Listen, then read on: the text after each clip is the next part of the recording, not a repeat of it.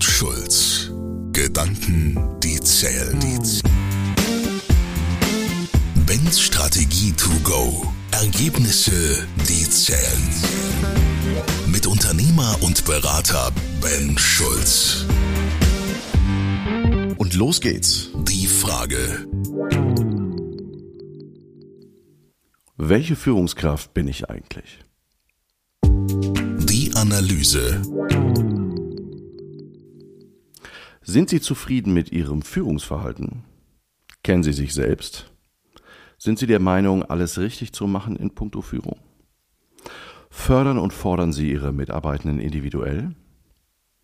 Fällt die Antwort immer mit einem Ja aus, dann fragen Sie mal die Menschen in Ihrem Unternehmen danach. Und schon landen Sie meistens auf dem harten Boden der Tatsachen. Wie dieses aussieht, zeigt auch eine Studie des Capgemini Research Institutes in Bezug auf das Zusammenspiel von Führungskräften und Mitarbeitenden.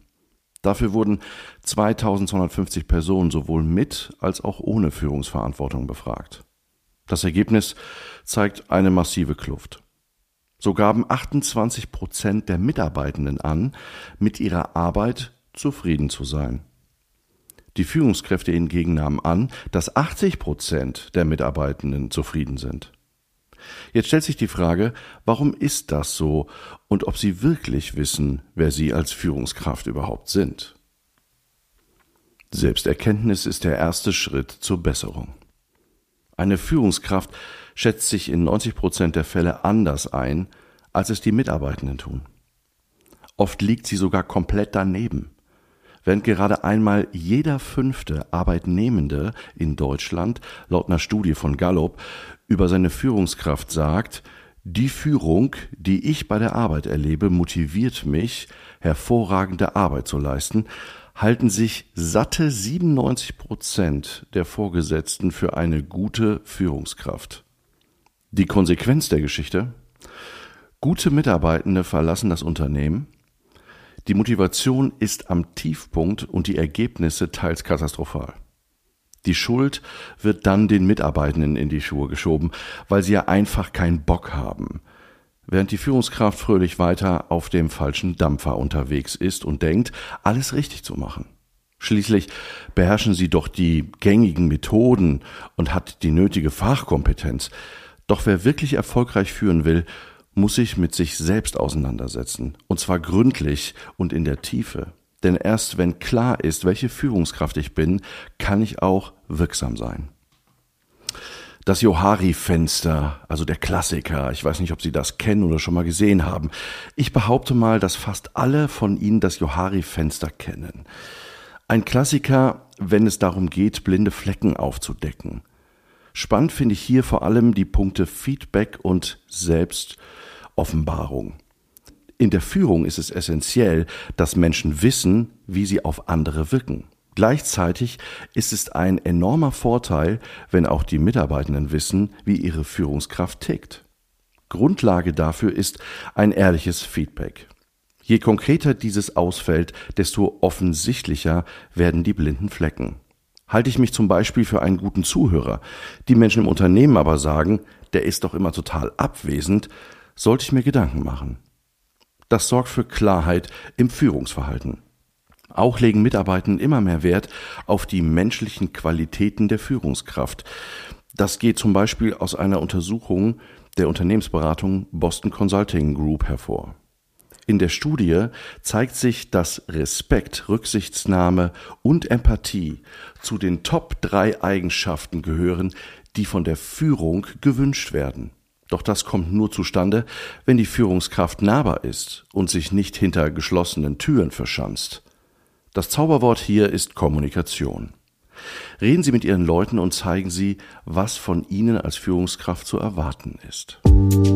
Die Antwort, die zählt. Führungskräfte müssen sich selbst verstehen. Eine Führungskraft, die sich selbst nicht kennt, wird niemals wirksam führen. Setzen Sie sich also einmal ganz bewusst mit folgenden Fragen auseinander. Wer bin ich als Führungskraft? Was ist meine Rolle? Was ist mein Rollenverständnis?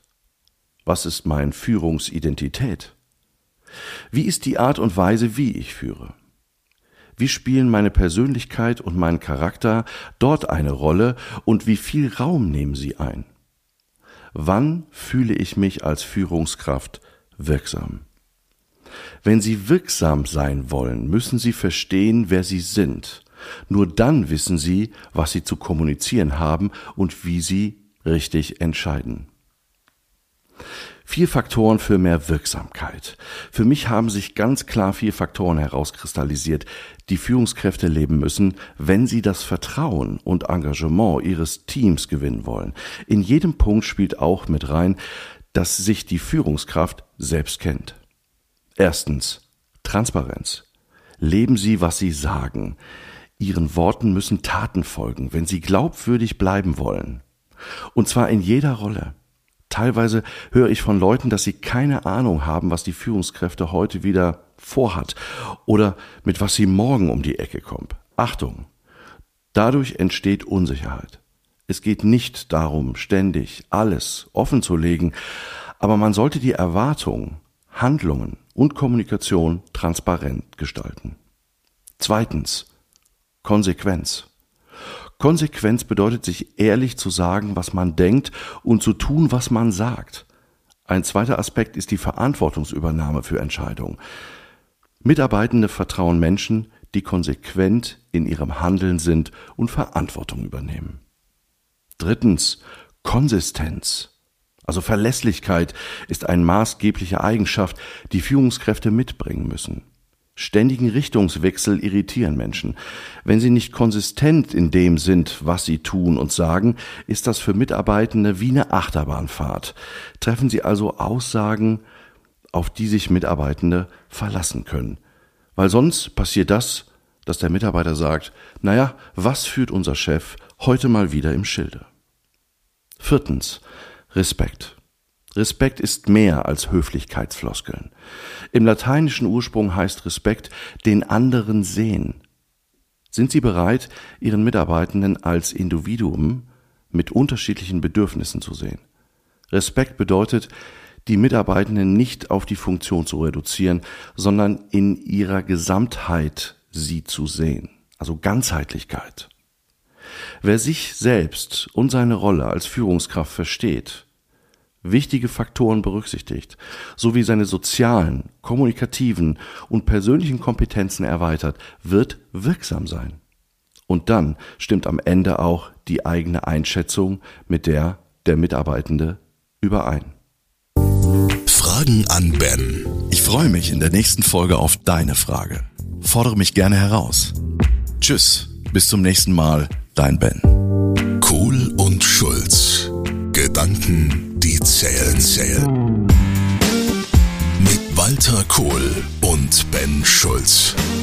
Weitere Informationen im Internet unter kohlundschulz.de.